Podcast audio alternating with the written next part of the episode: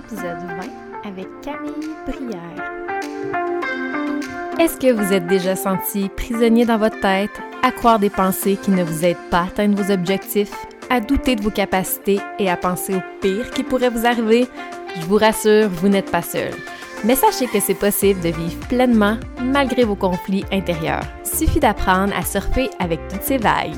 Je m'appelle Sophie Germain-Lacroix et je vous souhaite la bienvenue sur mon podcast Un quotidien plein de sens.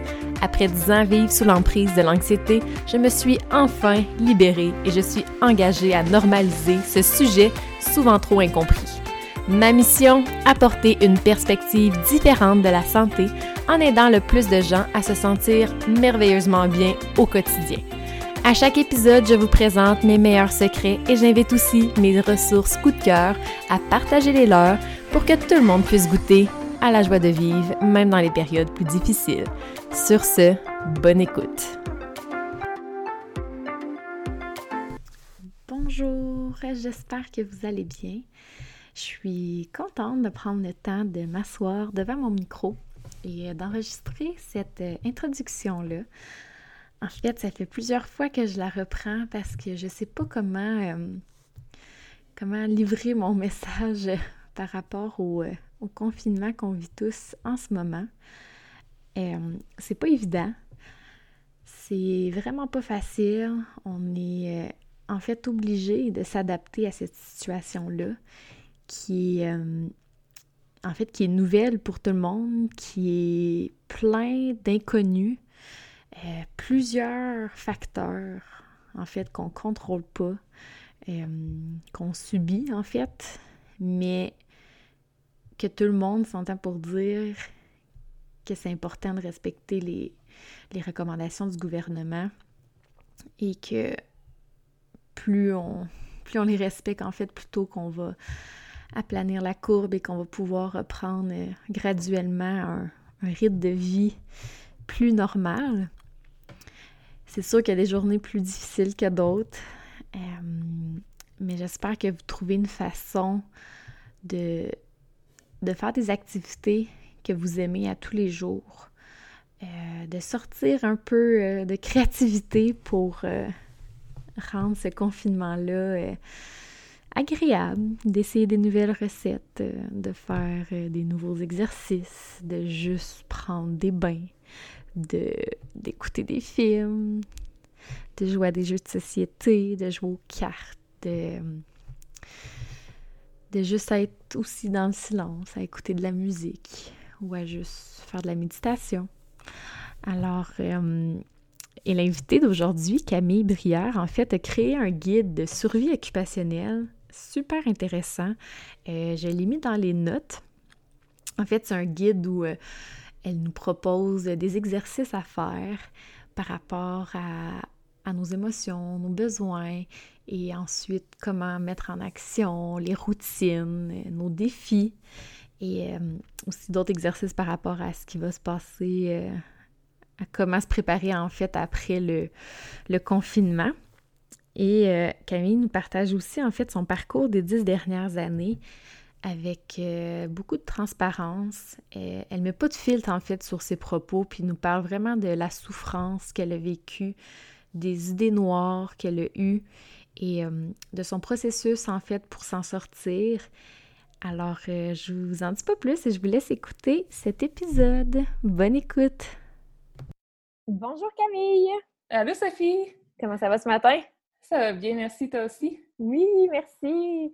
Euh, merci beaucoup d'avoir accepté l'invitation euh, de faire le podcast avec moi. Ben, ça me fait vraiment plaisir.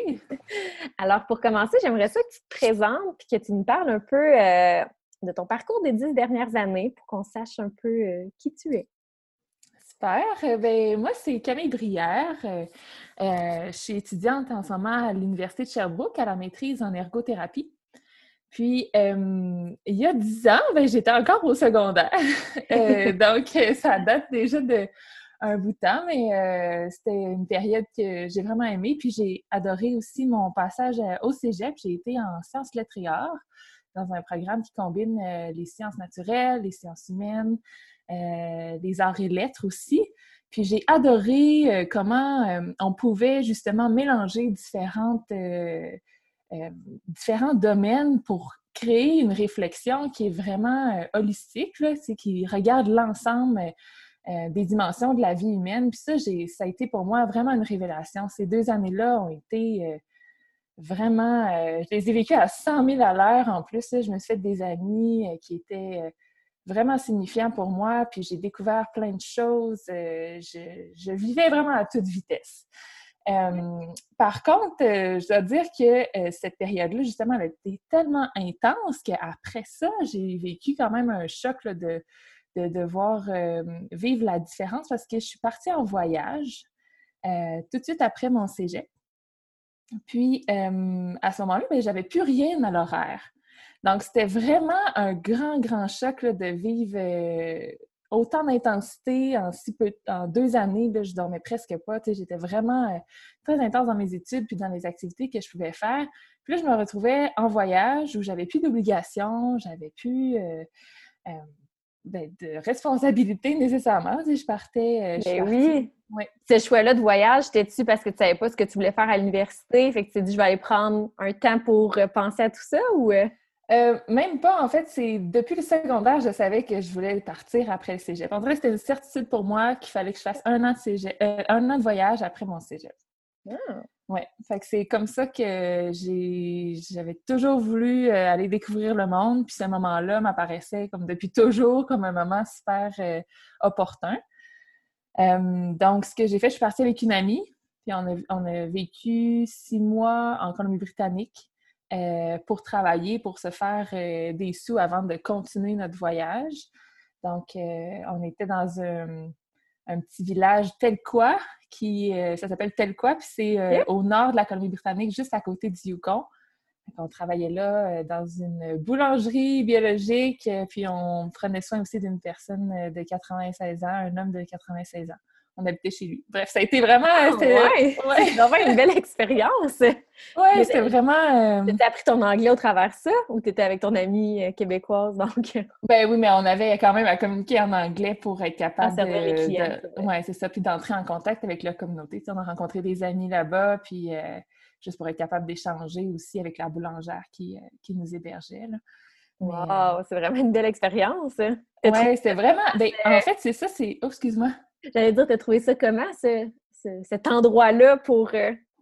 Ah, ben, c'était magnifique. Pour vrai, l'endroit était incroyable, mais quand on part en voyage, on a souvent cette idée-là que c'est un, rêve, puis que ça va tout le temps être un rêve, mais il y a eu beaucoup de défis aussi, je dois, avouer.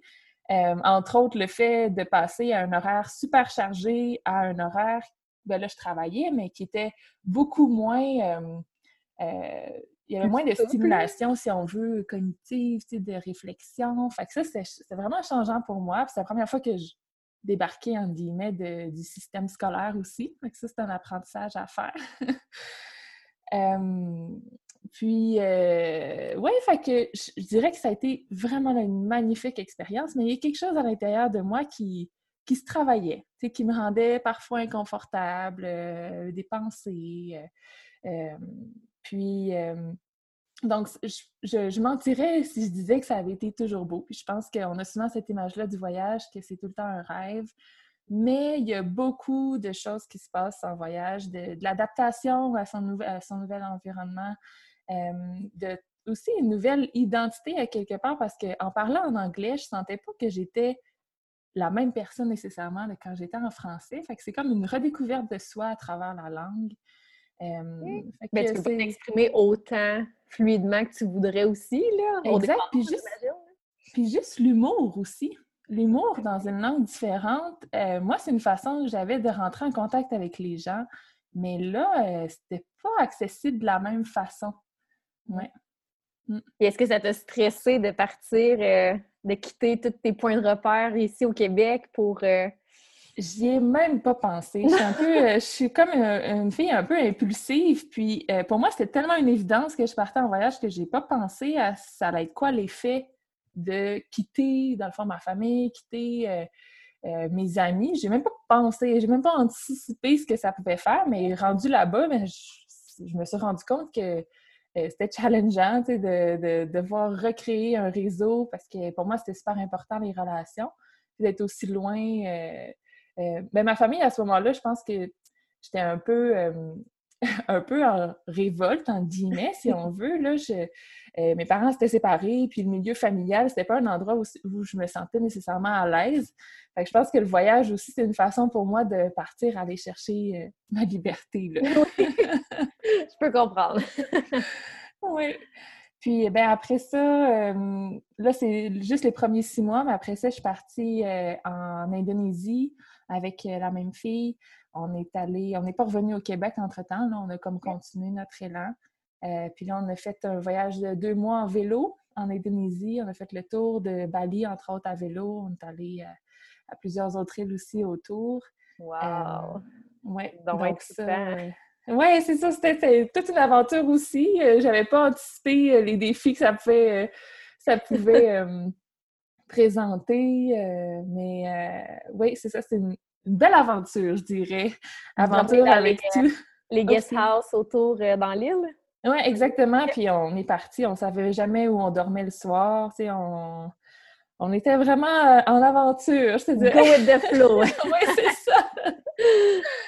oui, puis euh, ben, si je continue dans cette même année-là, après ça, on est allé en Thaïlande faire du woofing, qui est comme travail dans les fermes, dans les fermes artisanale ou je ne sais pas comment appeler ça, mais locale, si on veut. mais là, je suis tombée, euh, je suis tombée vraiment malade à ce moment-là, une infection de la peau avec beaucoup de fièvre. Euh, donc, puis, il faut dire aussi que oui, c'était une belle aventure, mais ça m'avait beaucoup travaillé à l'intérieur. Donc, je me sentais pas nécessairement bien. C'est malgré la beauté de ce qui pouvait m'arriver autour de moi, j'allais pas, je me sentais pas bien à l'intérieur. Puis, je n'étais pas capable de l'identifier nécessairement, mais euh, je voulais plus être en Thaïlande, mais je voulais pas non plus revenir au Québec à ce moment-là parce que, comme je disais, avec ma famille, c'était un peu conflictuel. Euh, donc, je me sentais un peu... Euh, je cherchais ma maison, puis je ne savais pas mm. où la trouver à ce moment-là. Oui.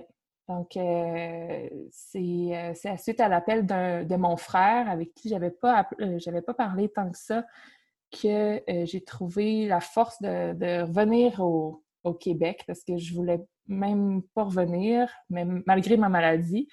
Mais euh, quand je suis revenue, j'ai été. Euh, ça, c'est mon frère vraiment là, qui m'a fait revenir. Parce que ça aurait pu être mon père, ma mère qui m'a dit reviens à la maison, puis je pense que je les aurais Non, c'est correct, je vais rester en Thaïlande. oui, c'est ça. Tu es revenu un petit peu plus tôt finalement. Oui, pour moi. Ouais, c'est ça, j'étais malade, mais je n'étais pas prête non plus à revenir. Fait que ça, ça a été, euh, ça a été difficile parce que non seulement pour moi, c'était un peu comme une défaite, en guillemets, de, de revenir aussi rapidement. Ça faisait neuf mois que j'étais partie, mais je voulais partir pour un an. Puis je voulais me rendre jusqu'en Afrique, puis j'ai pas eu l'occasion de me rendre jusqu'en Afrique. C'était mon rêve depuis euh, longtemps. OK. Euh, fait que pour moi, ça a été le, choc du retour, on parle souvent du choc culturel à l'étranger, mais le choc du retour au Québec a été plus grand encore, euh, vécu en tout cas de, mon côté. Euh, que le choc de partir euh, en voyage un an. Oui, c'est ça. le fait de revenir au Québec, dans un Québec que tu penses qu'il va être la même chose, mais finalement, c'est pas la même. C'est pas. Les amis sont partis ailleurs, ils ont d'autres cercles d'amis. Les amis que tu pensais retrouver au retour sont pas nécessairement dans le même état d'esprit que toi. Donc, euh, le choc de retour est assez. Euh, moi, a été vraiment difficile à, vivre. Euh, du fait aussi que j'étais malade, que je devais rester à la maison seule, j'avais pas d'auto, j'avais pas. fait que de là, j'ai vécu des bons défis euh, psychologiques, euh, entre autres euh, des crises de panique, aussi une, j'avais pas nécessairement envie de, sortir à l'extérieur parce que j'avais peur de faire une crise de panique. Donc, c'est ça, beaucoup d'anxiété, d'incompréhension de, ce qui se passait à l'intérieur de moi. Mm. OK. Fait ouais, c'est beaucoup de, choses dans une année qui s'est passée, hein? Oui, ben c'est ça. Ça a été vraiment, je pense, l'expérience qui a été la plus euh, catalysatrice d'une connaissance de moi-même. J'ai été comme mis dans plein d'expériences qui m'ont amené plein de différentes compréhension de facettes de moi, comment je réagis face à l'incertitude, comment je, euh, je m'organise face à des situations un peu plus d'urgence pour être capable de, de, me garder en sécurité. Euh, puis comment je réagis aussi au fait de me retrouver seule, parce que c'était quelque chose que je n'avais pas nécessairement eu à vivre.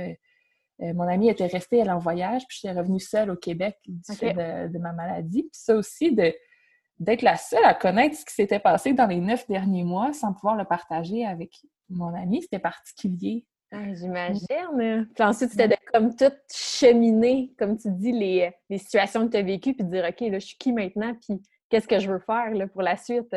Exactement. Fait que j'ai eu besoin d'aide là, euh, à ce moment-là. J'ai été voir une psychologue qui m'a vraiment grandement aidée. Euh, puis euh, j'ai beaucoup, beaucoup, beaucoup couru à l'extérieur. J'ai fait du plein air. Pour moi, me retrouver en nature, c'était ce qui faisait le plus de sens. Puis je me souviens quand je suis revenue au Québec, même si je voulais pas revenir, quand j'ai senti l'odeur de la neige qui fondait sur l'asphalte de Montréal, je pouvais plus m'empêcher de sourire. Je m'étais jamais rendu compte, mais les villes ont vraiment une odeur. C'est donc drôle! ouais. Fait que oui, toute une, expérience belle. Euh, maintenant, je suis capable de le dire, mais sur le coup, c'est vrai que c'était difficile à, vivre, mais tout ce qu'elle m'a apporté euh, comme compréhension, maintenant, je suis capable de dire que c'est vraiment une belle et grande expérience que j'ai pu vivre à ce moment-là. Fait que ça, c'est mon retour au Québec. Après ça, euh, c'est ça, j'ai passé quand même euh, plusieurs mois à, me redresser un peu de la situation. Euh, donc, euh, je faisais beaucoup de plein air, je créais beaucoup à ce moment-là, faire euh, beaucoup de danse pour évacuer ce que je pouvais ressentir à l'intérieur de moi ou de l'écriture libre. j'ai commencé aussi à faire de la couture parce que j'avais beaucoup d'idées de création vestimentaire pour pour traduire un peu ce que je vivais à l'intérieur. Un peu comme, pas des costumes, mais un peu plus intime que des costumes. Tu sais, qu'est-ce que traduire par le vêtement, ce que je ressentais euh, à l'intérieur de moi? Wow, c'est un médium intéressant. Ouais! J'aurais pas cru comment transmettre ça, mais wow, t'as réussi à faire ça. Ouais, ben j'avais au cégep, euh, à la fin de mes deux années, il fallait faire un projet, puis j'avais fait un anti-fashion show que j'appelle, qui était dans le fond de traduire les problèmes de la société euh, au niveau de la surconsommation à travers le vêtement. Fait c'est quelque chose que j'aimais que j'avais découvert puis qui, m'avait vraiment parlé comme médium artistique. Fait que j'avais continué par la suite à, le traduire, mais plus au niveau personnel. Euh, vraiment intéressant. J'ai une petite question pour toi. Est-ce que euh, ça a pris un certain temps avant que tu dis j'ai peut-être besoin d'aide extérieure pour venir m'aider à cheminer, puis à mettre des mots, puis à comprendre un peu plus ce qui se passe à l'intérieur de moi? Oui, euh, totalement. En fait, euh, ce que je ressentais à ce moment-là, c'était beaucoup de honte. Beaucoup, beaucoup de honte à me sentir comme je me sentais. Euh, puis, pour dire vrai, il y a un moment donné, j'avais aussi, comme je le disais, avec mes parents, j'osais j'avais pas nécessairement la relation euh, que j'ai maintenant, qui est une super belle relation, mais à ce moment-là, j'étais un peu plus euh, euh, dans l'adolescence, si on veut, tu sais, pas trop vouloir nécessairement aller chercher de l'aide de ses parents. puis je me suis rendue assez loin là, dans, dans la souffrance. quand je, disais que c'est mon frère qui m'a ramené, bien, quand j'étais en Thaïlande, je voyais pas vraiment déçue. Puis c'est vraiment le fait que mon frère m'a appelé que j'ai pu revenir. Parce que sinon, euh, j'avais vraiment des, même des idées suicidaires à ce moment-là, que je n'identifiais pas comme des idées suicidaires. Euh, je sentais juste que ma, ma, la note de ma vie euh, sonnait faux dans la mélodie du monde. C'est vraiment comme ça que je le sentais, comme si j'avais plus ma place dans cette trame de fond-là de, de, la vie du monde, puis qu'il fallait que je m'en extrais, que ça allait juste comme de soi, qu'il fallait que je m'en extrais. Fait j'étais vraiment rendue très loin là, dans, ma, dans ma souffrance. Puis à ce moment-là, ben, c'est mon frère qui a comme créé une certaine lumière, qui m'a donné de l'énergie pour, euh, pour revenir. Mais quand je suis revenue au Québec, j'ai encore atteint, si on veut, ce niveau de souffrance-là, mais j'étais plus en mesure de l'identifier, vu que j'avais eu déjà un, pas de recul suite à cette première expérience-là en Thaïlande. Puis j'ai appelé à ce moment-là. Je j'étais dans une crise de panique, je me souviens encore, euh, seule à la maison. Puis j'ai appelé, appelé, appelé plusieurs fois ma psychologue que j'avais déjà rencontrée. Puis quand elle a vu l'ensemble de mes appels, elle a senti que j'avais une détresse. Donc, elle a appelé ma mère qui, elle, est venue me chercher à ce moment-là. Puis je me suis rendue à l'hôpital. Donc, il a vraiment fallu que je me rende comme loin dans ma souffrance pour avoir comme le déclic de... Euh, puis d'aller à l'hôpital, ça a comme été ma première fois où j'ai senti que je me laissais aider. Euh, puis à partir de ce moment-là, j'étais beaucoup plus dans une posture de euh, je vais appeler ma psychologue, prendre un rendez-vous si je sens que ça va pas. Puis on avait des, rendez-vous réguliers, mais je sentais que je pouvais demander de l'aide, que, j'avais ma place pour demander de l'aide. Tu plus ouverte à recevoir, c'est ça, l'aide extérieure, puis de. Exactement. aider, comme tu dis, là. Oui, exactement. Fait que, mais c'est ça. Je, pour, je pense que j'avais pas nécessairement les outils avant, mais cette expérience-là m'a vraiment permis après ça de, les développer. Mm. Ça doit. Puis, tu sais, des fois, on se dit, ah, tu sais, ça doit être une passe ou comme ça va passer, tu sais, j'étais pas de même avant ou pourquoi là, ça me fait ça, pourquoi? Puis là, de, tu restes juste pris là-dedans, puis des fois, tu vois pas que tu peux juste tendre la main, puis quelqu'un va venir t'aider à te sortir de ce. Exactement. Puis moi, c'est la honte. Euh, tu sais, je, je sais pas pourquoi, mais je me sentais honteuse d'avoir cette souffrance-là. Fait que je voulais pas la partager parce que j'étais reconnue avant comme étant une fille qui amenait beaucoup de, de rire, beaucoup de joie. Comme tu dis, tu sais, ce, contraste-là de ben, j'étais pas comme ça avant. Euh, fait que de m'exposer aussi avec cette facette-là, c'était pour moi comme un, un, défi que je pense que je savais pas comment relever à ce moment-là. là. Exactement. Puis c'est pas quelque chose qu'on parle non, société non plus. C'est pas quelque chose qu'on parle beaucoup. Puis c'est ça, comme tu dis, là, vu qu'on n'en parle pas, ben on se sent bizarre de sentir ça, mais ça arrive à plus de gens qu'on pense. Hein? Oui, puis même, tu sais, juste parler des idées suicidaires, je pense que ça m'a pris du temps. J'ai beaucoup réfléchi avant de, de me dire est-ce que je vais en parler dans ce podcast-là? Parce que souvent, quand on parle de ça, euh, on sent comme une étiquette qui nous est apposé. Euh, mais moi, je me sens, je sens que ça a été un moment dans ma vie où j'ai vécu cette expérience-là. Ça m'a permis de grandir maintenant, mais euh, je comprends pas pourquoi est-ce qu'on ressent cette honte, justement, à, dire, ben, j'ai tellement mal que je sais plus comment, comment vivre, tu sais, sais plus. Euh, puis cette souffrance-là, c'était en tout cas, pour ma part, c'était vraiment pas une envie de mourir, c'était juste une souffrance telle de ne pas savoir comment vivre que je ne savais plus comment la gérer.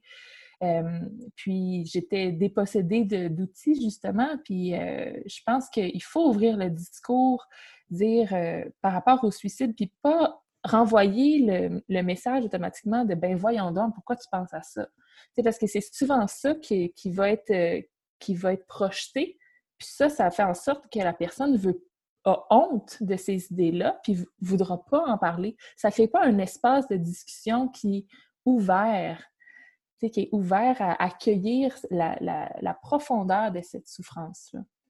C'est tellement vrai, là. Puis tu me dis ça, puis je pense que j'en ai jamais parlé dans mes podcasts, je sais pas, mais à un moment donné, j'étais voir mon médecin, puis tu sais, ces, pensées-là, tu les contrôles pas, là, ils arrivent, puis moi, ah c'était des pensées de je mangeais tout le temps des bonbons durs, puis j'étais comme, hey, à un moment donné, je pourrais manger, puis il pourrait juste rester pris, puis je serais seule, puis personne ne pourrait venir me sauver.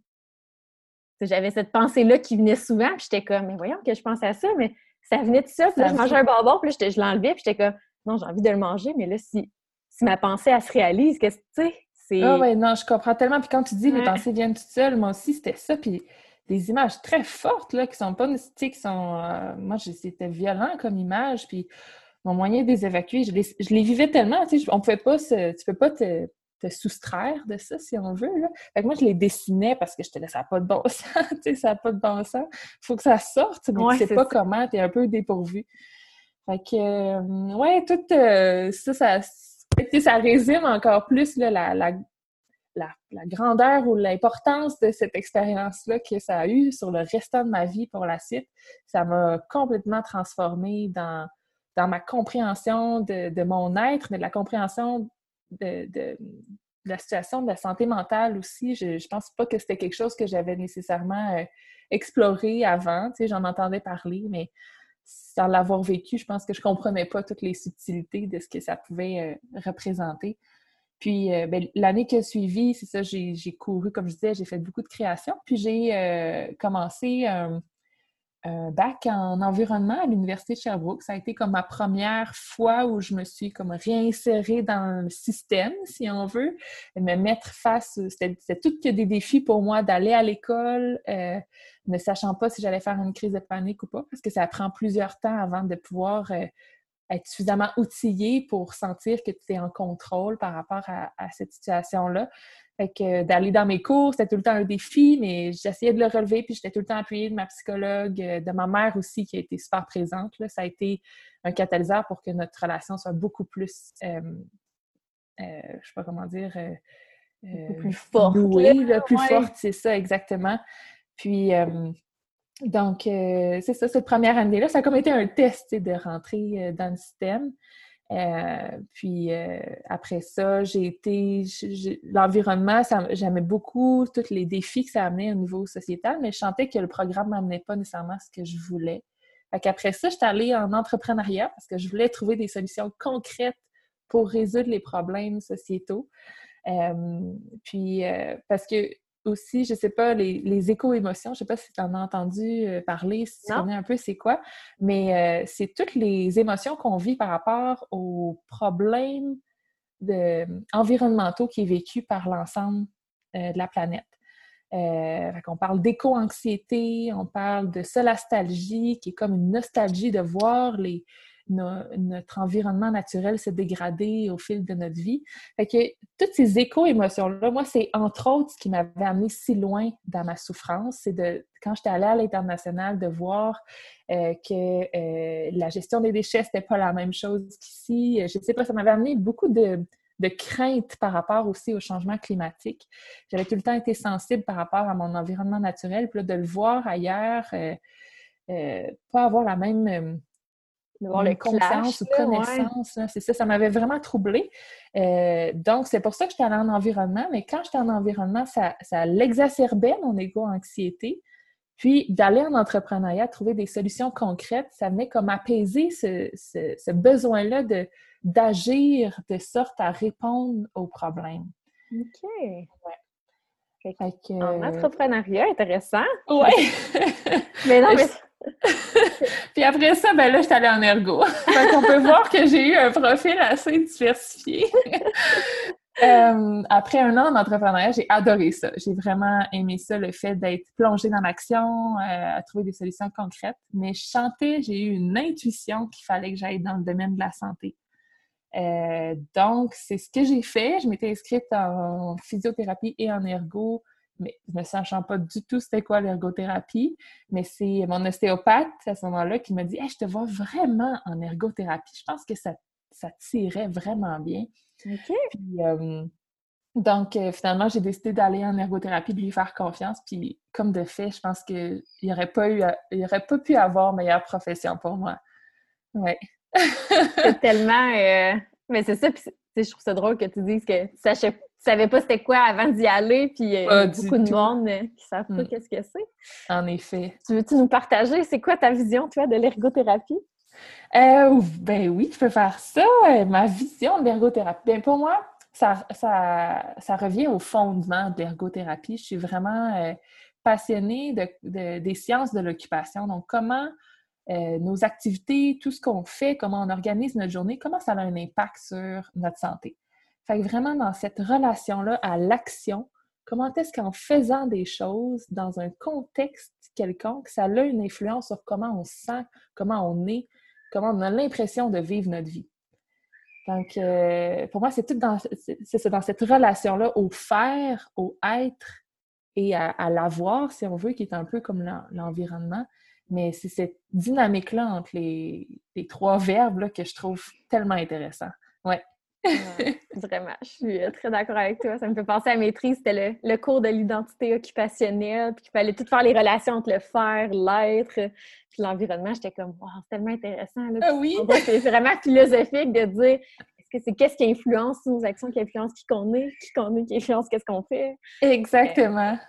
C'est euh, tout un, euh, tout un domaine, puis ça m'amène en fait à, à parler du euh, guide de survie occupationnelle que tu as créé pour, euh, pour cette situation qu'on vit tous présentement, la pandémie, euh, l'isolement et tout ça. Alors, est-ce que tu voudrais nous en parler davantage? Oui, ben en fait, ce guide-là, mon intention, c'était d'accompagner les gens dans la réflexion de ce que l'expérience de confinement pouvait leur apporter. Donc, de le voir plus dans un, objectif de, développement personnel. Qu'est-ce que cette expérience-là qui nous est obligée peut nous amener comme apprentissage, puis peut nous aider à définir ce qu'on voudrait voir plus tard. parce que à ce moment-là, j'aurais voulu avoir une baguette magique, faire en sorte que tout le monde soit des petits ergots pour eux-mêmes, pour comprendre que euh, ce qu'on va faire pendant cette période-là va influencer notre santé, puis va influencer aussi la personne qu'on va devenir après le COVID-19. Euh, c'était un peu d'accompagner la réflexion. Puis euh, c'est pour ça que dans le guide, j'ai été vraiment de façon euh, progressive, si on veut. j'ai commencé par comment on se sent à l'intérieur, donc de vraiment apporter un regard plus interne dans notre être. puis ensuite, de, de, plus en plus aller vers le présent, puis après ça, le futur. Donc, le présent, c'est quelles activités tu peux faire en ce moment? C'est quoi les défis, les stratégies que tu penses pouvoir mettre en application pour t'assurer que tu viens répondre à un besoin dans, ce que tu vas faire?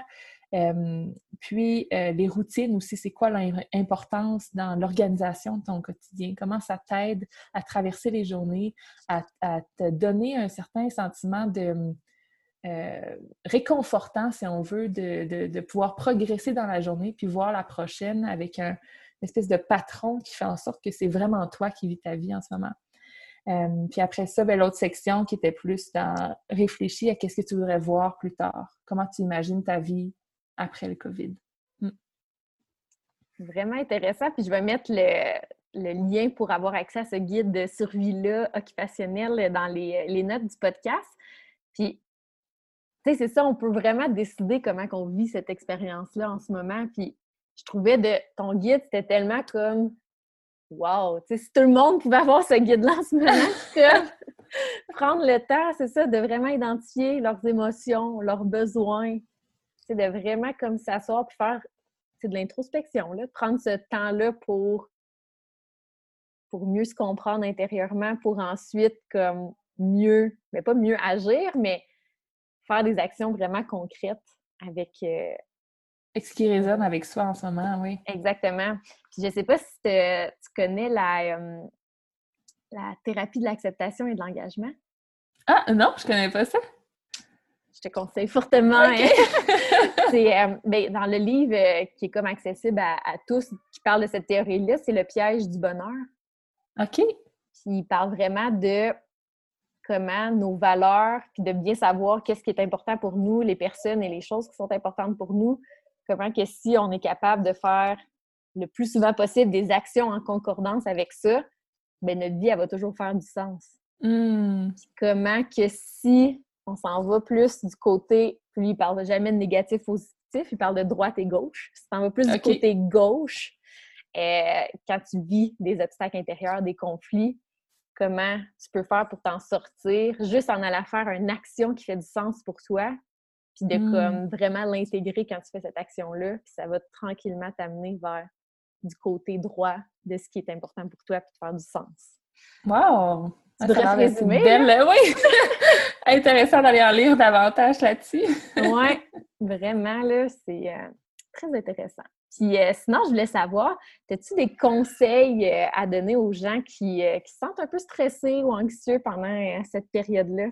Mm ben, en fait, le conseil, euh, c'est peut-être de ne pas être en posture de jugement euh, par rapport à ce qui est ressenti parce que en ce moment, on vit une période où on doit s'adapter à une nouvelle réalité. Donc, ça va venir chambouler probablement plusieurs choses à l'intérieur de soi. Euh, il y en a qui vont peut-être vivre des émotions positives parce qu'ils ont plus de temps pour s'adonner à des passions qu'ils n'ont jamais le temps de faire. D'autres, ça va plus être peut-être une peur, une crainte par rapport à ce qui s'en vient ou bien un ennui aussi par rapport à peut-être avoir un quotidien qui n'est pas très rempli euh, d'activités qui font du sens pour soi. Mais de pas, je pense que d'être en posture comme d'acceptation, d'écoute par rapport à ces émotions-là, puis de voir aussi qu'est-ce qu'elles ont à nous dire. Euh, parce que c'est bon de savoir qu'on est triste ou qu'on euh, a peur, mais ensuite d'aller explorer plus loin, qu'est-ce que ça me donne comme information pour ma vie? De sentir que je suis triste en ce moment? Est-ce que euh, c'est parce que euh, j'ai un manque euh, au niveau de mes relations? Est-ce que d'appeler quelqu'un, ça pourrait me faire du bien? Ou, fait d'aller explorer, d'aller explorer ça, mais sinon, pas nécessairement dans l'introspection aussi, se mettre dans l'action. Parce que des fois, on réfléchit trop, puis ça nous met dans une paralysie. donc, juste de d'oser aller dans l'action, même si on ne se sent pas nécessairement prêt ou ben, essayez-le. Essayez des, nouvelles activités. Euh, je vous conseille parce que des fois, en s'engageant dans quelque chose, on, vient à nous, à travers l'expérience, vient à nous des révélations, vient à nous des, sentiments qui sont qui, peuvent nous aider à progresser aussi dans l'expérience de confinement. Puis, euh, je vous dirais, euh, n'hésitez pas à appeler. Il y a plein de ressources aussi si jamais vous sentez que c'est trop pour vous euh, de passer à travers ce défi-là, que vous sentez vous ne savez plus nécessairement comment, comment le gérer. N'hésitez vraiment pas à appeler. Mm. C'est vrai. Merci de tes trucs. Puis ça me fait penser, cette semaine, je parlais avec une, une madame de 78 ans qu'on ne peut pas voir dans les suivis en ergo. Puis là, je regardais avec elle un peu les occupations qu'elle faisait. Puis là, elle dit hey, j'ai repris à faire du dessin. Puis elle dit c'est fou comment je vois pas le temps passer. Puis quand j'arrête, je suis comme hey, ça me fait du bien. J'étais concentrée à la tâche. Puis ça faisait deux heures que je dessinais. Puis dans ma... Wow! Ouais, j'étais comme ah, vie le flot. Oui, le flot! Quelle belle expérience! Oui, vraiment. sinon, ben, je serais rendue aux questions que, que je pose à, à toutes mes invités. Et je voulais savoir, qu'est-ce que ça veut dire pour toi un quotidien plein de sens? Hmm. Un quotidien plein de sens pour moi, euh, je dirais que c'est de trouver cette connexion-là entre euh, ce qu'on ressent, ce qui se présente à nous comme opportunité, puis de toujours être en connexion avec euh, une résonance. Parce qu'il y a des choses, quand, quand on s'engage des fois dans quelque chose, ça va résonner ça va faire du sens. Ah, mon Dieu, je, je, viens avec les mêmes mots. mais euh, je ne sais pas comment l'expliquer, mais un feeling, une connexion entre le cœur et l'esprit. Euh, sentir que euh, il y a comme une. comment je pourrais dire ça? Mais ben, tu l'as bien dit, je trouve que ça résonne. Oui, c'est ça, dans ton corps, tu sens le petit. Mm-hmm. Wow, je me sens bien. C'est la petite vague de mais comme une vibration là, dans ton corps, puis ça, fait en sorte que tu te sens entier, tu te sens complet. Ouais. OK. Très intéressant. Sinon, ta relation avec le temps?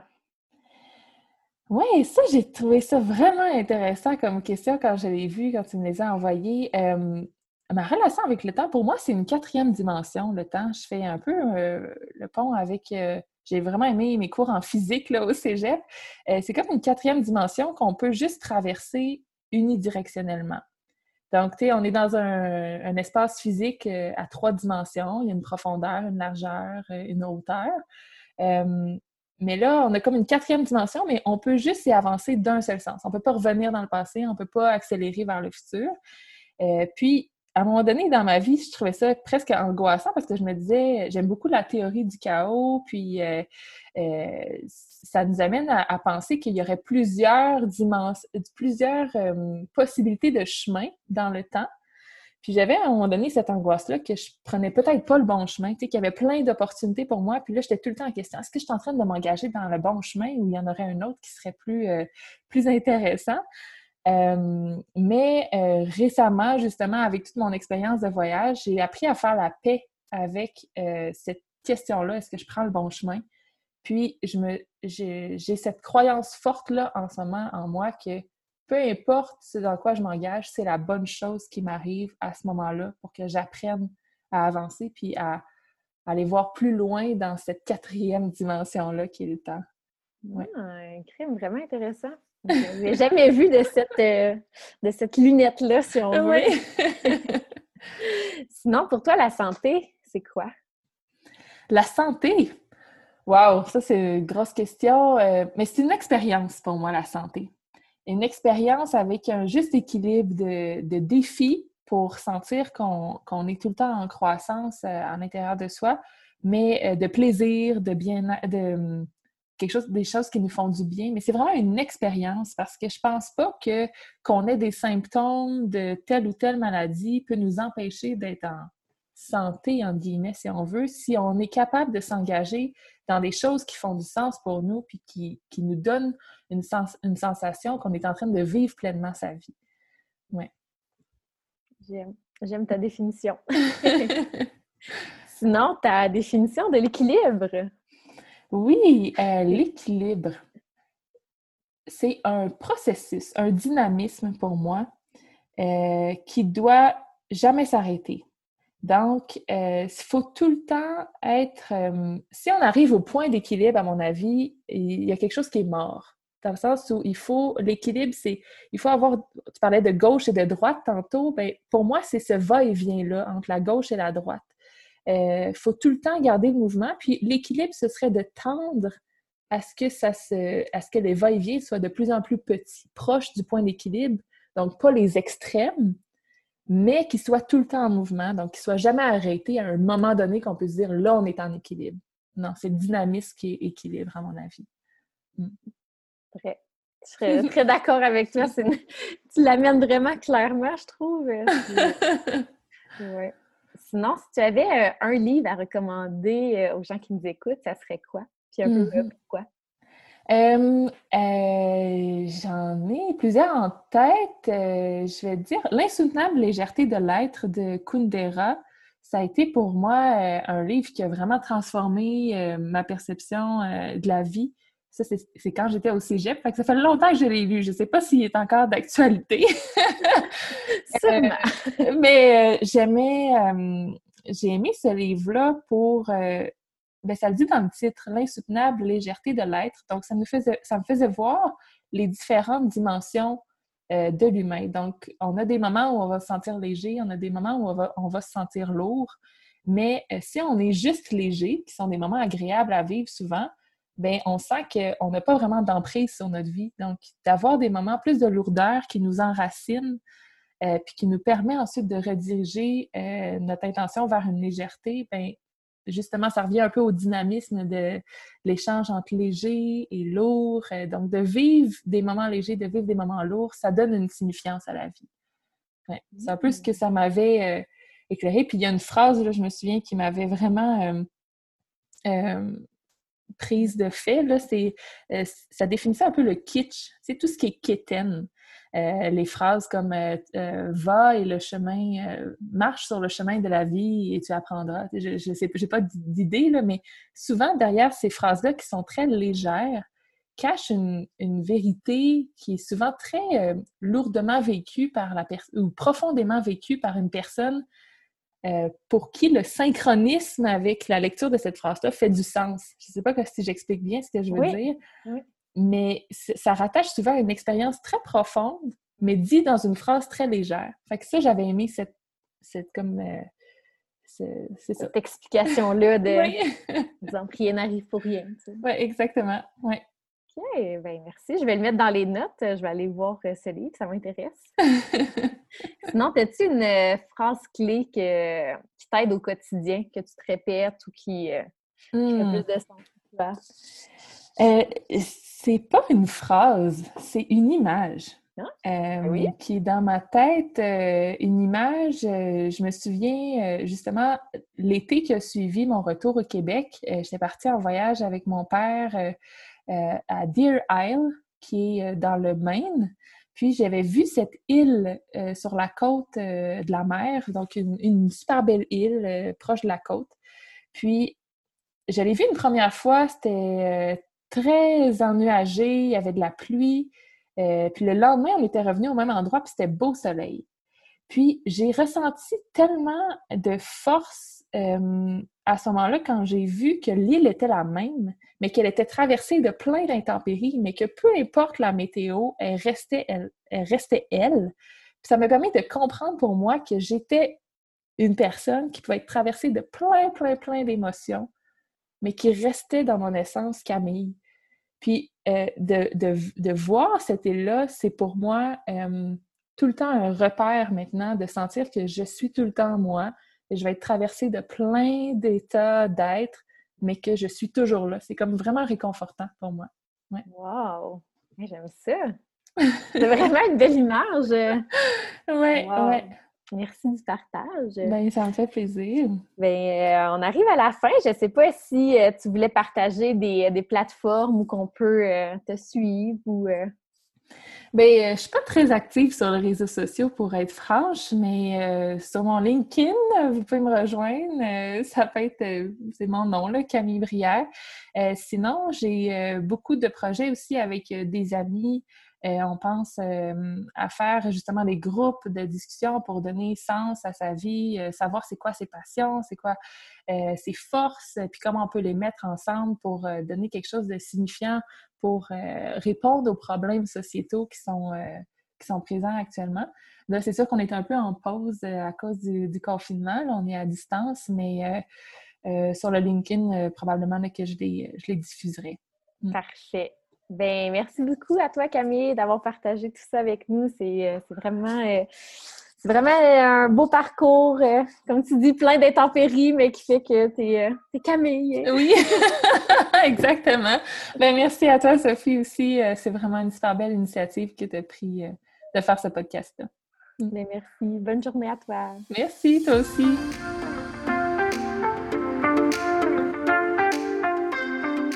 J'espère que vous avez aimé l'épisode d'aujourd'hui. N'hésitez pas à laisser un commentaire, à mettre des étoiles. C'est comme ça que le podcast va se faire connaître davantage.